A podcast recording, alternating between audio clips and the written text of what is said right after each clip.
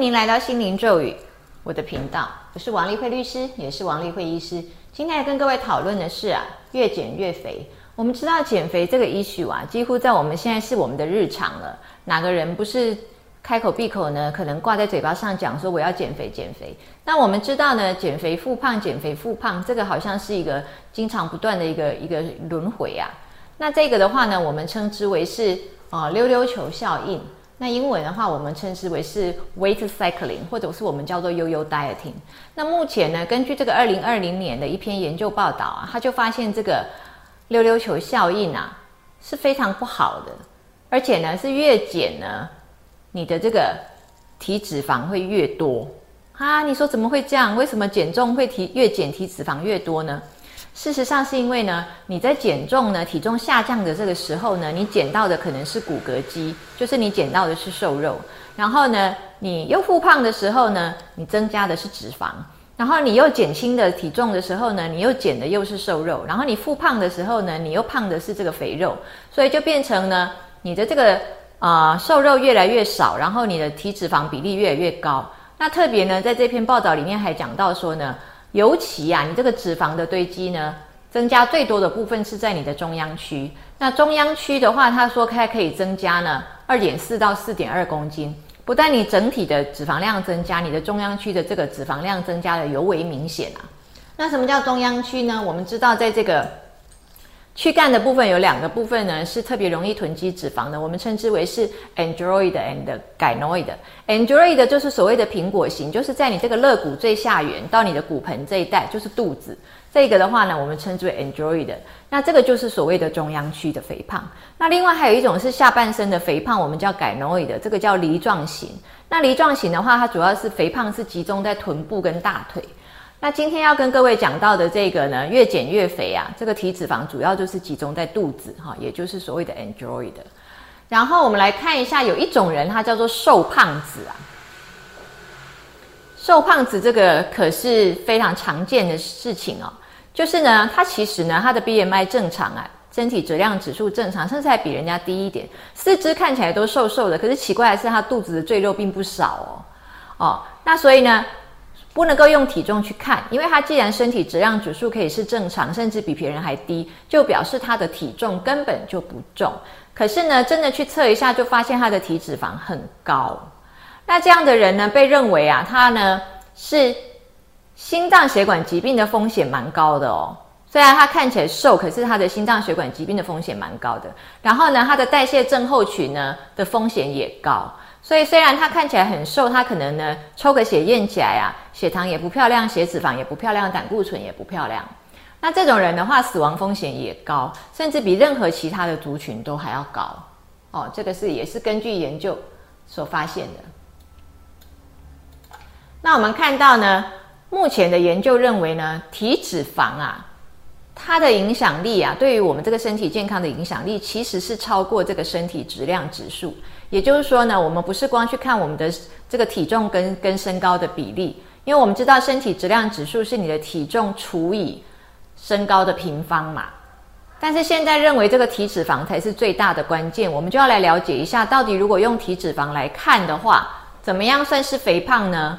哦，那么体脂肪它跟年纪有关系，年纪越大的话，它的体脂肪就会越高。我们现在以一个三十岁的人来做例子，如果他是男生的话，他的体脂肪超过二十五，那他就已经是肥胖了，不管他的体重怎么样。那再来的话呢，是如果是女性的话呢，她的体脂肪超过三十，那也已经是肥胖了，不管她到底体重如何，不管她的四肢手脚是如何的纤细美丽。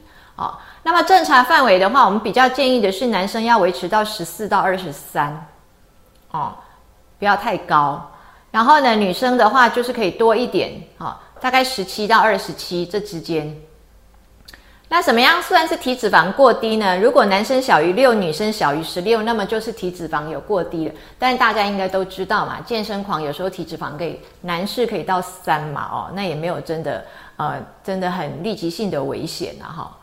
那么我们再来看呢，在这个复胖的管理啊，要怎么样子去处理？我们知道呢，减重呢，你只要毛起来不吃，你体重就会减嘛。一天吃一餐，体重也会减嘛。但是最可怕的就是你毛起来达到目标之后，你之后你就又复胖了嘛，就又回去了。所以那个如何的去管理，不要让复胖，不要发生复胖，这是非常重要的事情。也就是呢，大概怎么样算减肥成功呢？如果你三个月之内可以瘦个五趴，就已经算你成功了。那么我们维持的减重的速度是零点五到一公斤。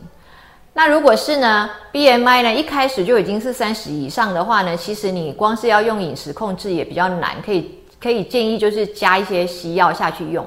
我们现在呢，卫福部合可的有罗氏鲜呐，有瘦瘦比啊，有康仙福，这些都是对于减重可以用的。那另外有一款打针的叫一周糖，这个有蛮多的这个呃减肥专科也会拿来用，但事实上这一款主要是用来控制血糖了哦。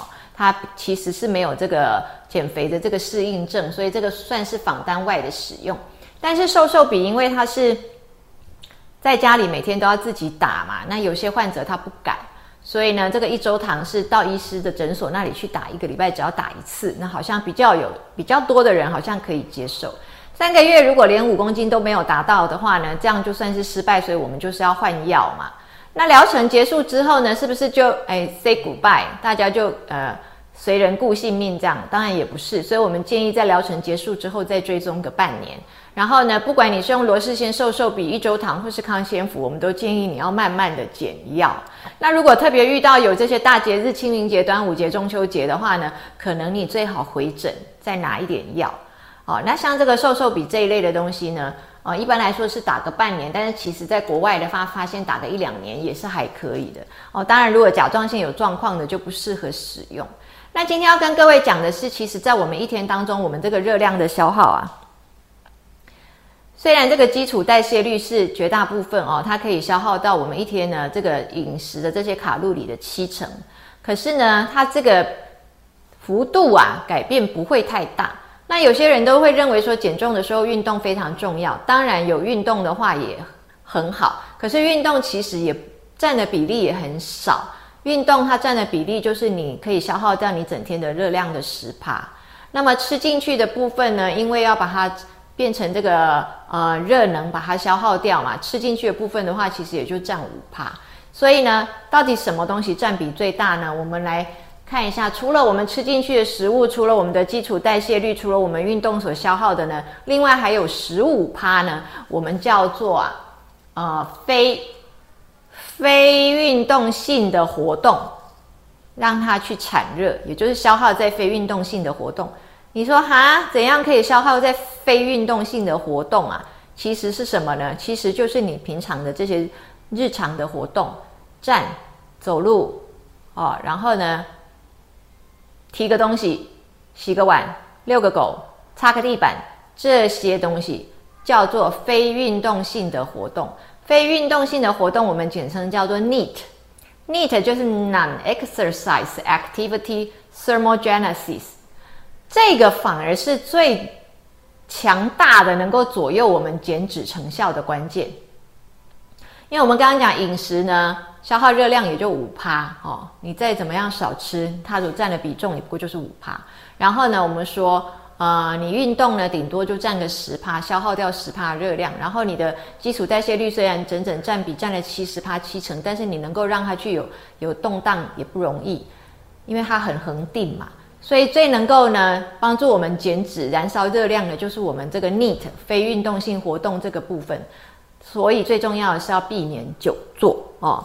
那么呢，久坐就是很容易让你呢。囤积脂肪，哦，特别是在你的这个中央区，还有你这个下半身臀部跟大腿这个地方。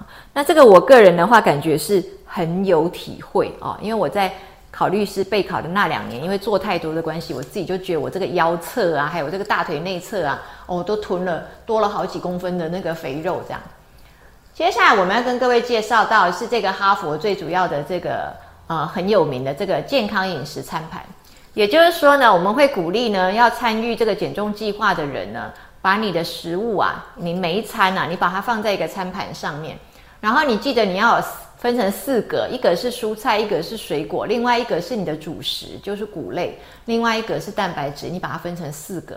那蔬菜这一格一定要最大，然后水果这一格要最小，再来你的谷类啊、主食还有蛋白质这些的话，就是两这两个是平均的哦，就是等大。那我们建议就是说呢，虽然呢，你去看你的便当外买的便当啊，一定有蔬菜、有水果、有蛋白质、有全谷类啊，就是这个主食类。可是呢，通常你的那个一最大的那一盒啊，那一格是装饭。那这样的话，你的这个谷类就太多了。然后你又好大一块炸鸡排或是炸猪排，你这个虽然是蛋白质，可是不是健康的蛋白质，因为呢，它已经是。太高油脂的蛋白质，然后你去看你的便当盒有三小格的蔬菜，可是呢太少了。好，我们再讲一次，蔬菜必须要占最大一格哦，然后这个蛋白质必须是健康的蛋白质，然后呢要装饭的那个一格呢是大概占四分之一左右，它必须尽量是全谷类，而不是吃白米饭，不是精致淀粉。那目前呢，在减脂减重最佳选择叫做低碳的地中海型饮食哦。低碳的话，就是呢，你这个碳水化合物呢要尽量的减少。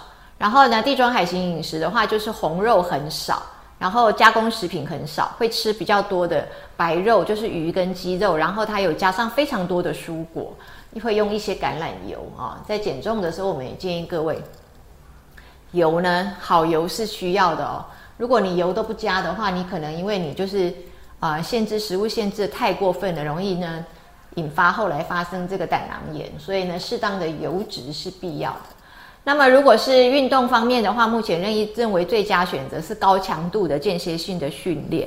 那这个我们在间歇性缺氧那一集有讲过，因为呢你这个间歇性的训练就是让你快，然后慢，然后快，然后慢，你可能三十秒冲刺。然后再来呢，一分钟慢走，然后再三十秒冲刺，然后呢，再一分钟慢走或者是慢跑了哈，然后一直到你啊觉得没力了为止，不要超过半个小时这样。那必须要能够达到你的最大心跳的八十五趴至少。那也就是说，如果你是一个啊四十岁的人的话，我们这个最大心跳的这个算法就是二百二十减掉你的年龄。如果四十岁的话，二百二十减掉四十，我们是一百八十，然后我们必须要至少达到八十五趴，那么就是你的心跳必须要一百五十三下。所以当你在冲刺的时候，你要达到一百五十三下的心跳，然后你再放慢下来一分钟慢跑，然后你再冲刺三十秒，达到一百五十三次的心跳，然后你再放慢一分钟慢跑，然后你再冲刺三十秒，达到一百五十三次的心跳，然后再放慢。那在在你呢冲刺三十秒的时候，你就会造成这个间歇性缺氧的效果，所以这个目前被认为是最佳的一个锻炼方式。所以今天的最佳饮食的选择跟最佳运动的方式，我们都跟各位介绍了哦。那么鼓励各位哦，千万呢这个呃顾注意好你的体脂肪哦。